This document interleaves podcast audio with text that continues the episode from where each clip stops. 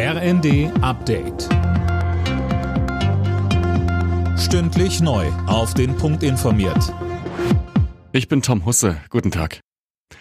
In Sachen Hochwasserlage ist weiter kaum Entspannung in Sicht. Auch in den kommenden Tagen soll es weiter regnen, teilweise auch heftig. Mehr von Tim Britztrup. In Thüringen und Niedersachsen mussten Ortschaften wegen der Wassermassen teilweise evakuiert werden. Betroffen sind auch NRW, Hessen, Sachsen und Sachsen-Anhalt. Überall sind Feuerwehr, technisches Hilfswerk und Freiwillige dabei, aufgeweichte Deiche oder bedrohte Gebäude mit Sandsäcken zu sichern. Auch der Bahnverkehr ist beeinträchtigt. Die Strecke Hannover-Magdeburg wurde unterspült. Die Nachfrage nach Urlaubsreisen rund um Weihnachten und den Jahreswechsel ist auch in diesem Jahr wieder hoch.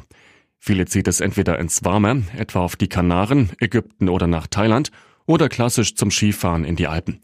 Für einige geht's aber auch mal nach Norwegen oder in die amerikanischen und kanadischen Skigebiete. Thorsten Schäfer vom DAV sagte uns, Innerdeutsch natürlich gerade zu Silvester die Städtereisen gefragt, Wellnessreisen, natürlich Berlin immer sehr, sehr stark gefragt oder auch andere Städte, nicht nur in Deutschland, sondern auch Europa.